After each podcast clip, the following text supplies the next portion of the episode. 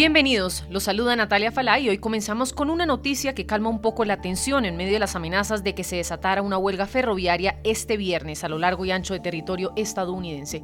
¿Qué piden? Los sindicatos, trabajadores del gremio, reclaman un aumento salarial que les permita recuperar el poder adquisitivo perdido por la inflación y exigen además mejoras en las condiciones de trabajo. Escuchen lo que dijo Ana Nieto, analista económica consultada por nuestra cadena aliada, la Dolce Vele. Este es un conflicto que está abierto desde antes del COVID, desde el año 2019 y se dejó abierto.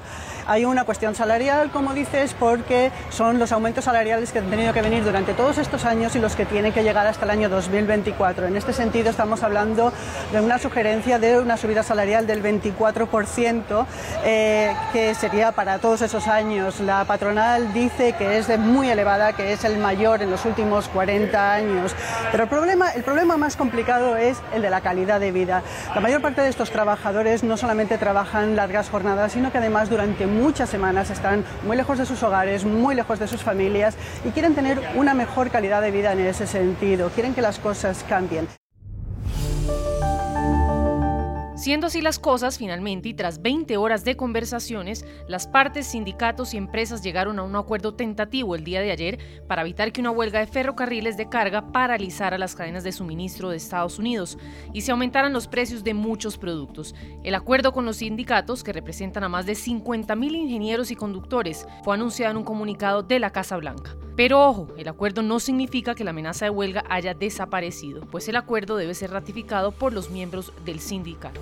Y atención, porque de darse en cualquier momento un paro de esta magnitud, la paralización en la cadena de suministros podría pasarle factura al gobierno del presidente Biden de un costo aproximado de 2 mil millones de dólares diarios.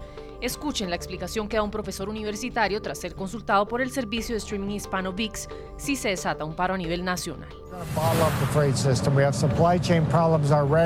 Realmente va a embotellar el sistema de transporte de mercancías. Ya tenemos problemas en la cadena de suministro. Los puertos están atascados. Si añadimos una huelga de ferrocarriles, decenas de miles de contenedores no pueden llegar a donde quieren ir. Eso afecta a las tiendas y a nuestra vida cotidiana. Ahora bien, ¿qué dicen pasajeros, usuarios que podrían verse potencialmente afectados? Para nosotros los usuarios eh, nos vamos a ver muy afectados en cuanto al transporte, poder transportarnos hacer, hacer diferentes cosas, tanto el trabajo, citas, eh, eh, muchas cosas. Y, si sigue el paro, pues nos vamos a ver afectados todos económicamente, ya que va a aumentar va a aumentar la gasolina. Por ahora hay que decir que los acuerdos preliminares son buenas noticias para una amplia gama de negocios que dependen de los ferrocarriles de carga para continuar operando y para la economía estadounidense en general, pues recordemos que alrededor del 30% de la carga del país se mueve por ferrocarril y como lo dice el presidente Biden, esta industria representa la columna vertebral de los Estados Unidos. Puedes hacer dinero de manera difícil, como degustador de salsas picantes, o cortacocos, o ahorrar dinero de manera fácil con Xfinity Mobile. Entérate cómo clientes actuales pueden obtener una línea de un Unlimited intro gratis por un año al comprar una línea de un Unlimited. Ve a es.xfinitymobile.com. Oferta de línea Unlimited gratis termina el 21 de marzo. Aplican restricciones. Xfinity Mobile requiere Xfinity Internet. Velocidades reducidas tras 20 GB de uso por línea. El límite de datos puede variar.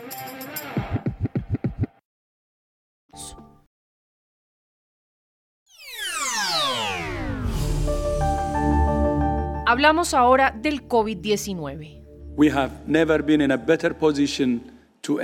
Nunca hemos estado en una mejor posición para poner fin a la pandemia. Todavía no hemos llegado, pero el final está a la vista. But the end is in sight. We can see the finish line.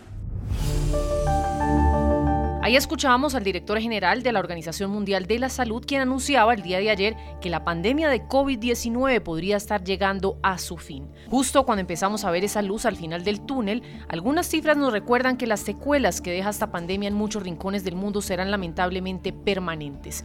Este es el caso de México, que lidera la lista de los países en los que más menores de edad se han quedado huérfanos a causa del COVID-19. El recuento lo hace periódicamente la publicación científica de renombre internacional The Lancet, que para este comienzo de año indicó que desde que azotó la pandemia en México, casi 178 mil niñas y niños han perdido a sus padres, mientras que otros 275 mil se han quedado sin sus cuidadores cercanos. El reporte es alarmante y preocupa la situación de vulnerabilidad a la que han quedado expuestos estos menores. Ante nuestros micrófonos habló del tema Tania Ramírez, directora ejecutiva de la Red por los Derechos de la Infancia en México, y nos contó cuál es la situación hoy por hoy. Los impactos por COVID-19 en México han evidenciado y profundizado algunas de las brechas de desigualdad que vivían de suyo ya niñas, niños, adolescentes.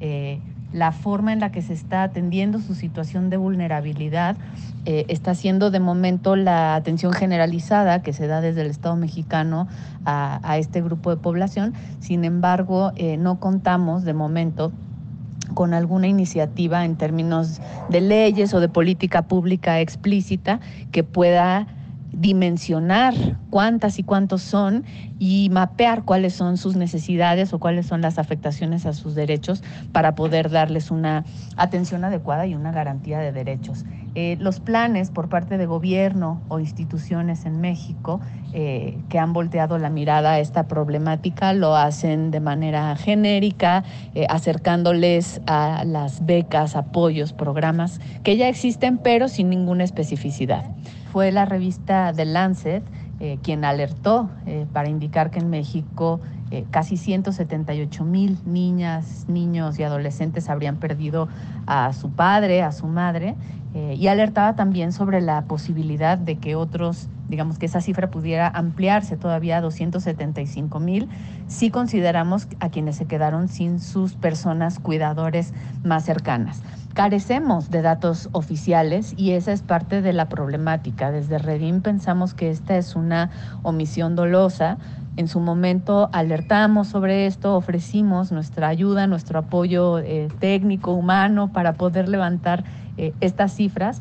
Y bueno, ahora lo que enfrenta el país es eh, un rezago en términos de la ponderación de quiénes son esos niños, cuántos son, dónde viven, en qué situación están viviendo, en una situación, en una, eh, en un contexto en el que esto pues se sigue manteniendo. Si bien la pandemia en términos de mortandad ha ido bajando, apenas empezamos a saber cuáles son los verdaderos efectos. Ya sabemos entonces que la tasa de mortandad fue incluso mayor a la que calculaba The Lancet en su momento y cabe eh, la posibilidad de que este incremento nos haga pensar que podrían ser más niñas y niños quienes estén eh, en un problema de orfandad. Puedes hacer dinero de manera difícil, como degustador de salsas picantes, o cortacocos, o ahorrar dinero de manera fácil con Xfinity Mobile. Entérate cómo clientes actuales pueden obtener una línea de un límite intro gratis por un año al comprar una línea de un límite. Ve a es.xfinitymobile.com. Oferta de línea o límite gratis termina el 21 de marzo. Aplican restricciones. Xfinity Mobile requiere Xfinity Internet. Velocidades reducidas tras 20 GB de uso por línea. El límite de datos puede variar.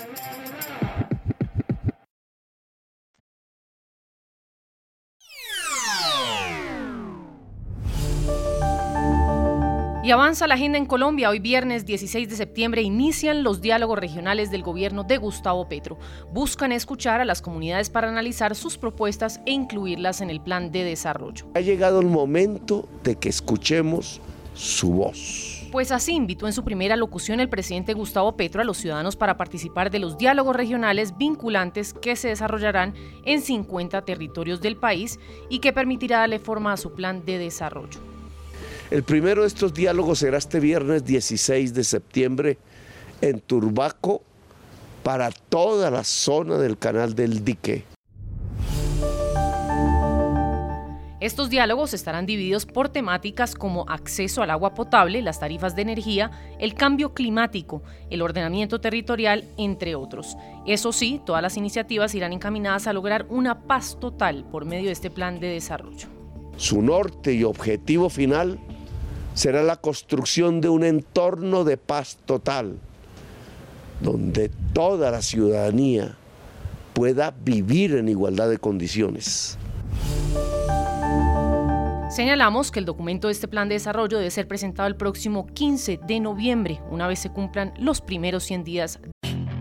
Puedes hacer dinero de manera difícil, como degustador de salsas picantes o cortacocos o ahorrar dinero de manera fácil con Xfinity Mobile.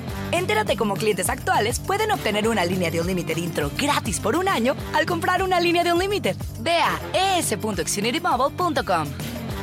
Oferta de línea o límite gratis termina el 21 de marzo. Aplican restricciones. Xfinity Mobile requiere Xfinity Internet. Velocidades reducidas tras 20 GB de uso por línea. El límite de datos puede variar. ¿Qué gobierno?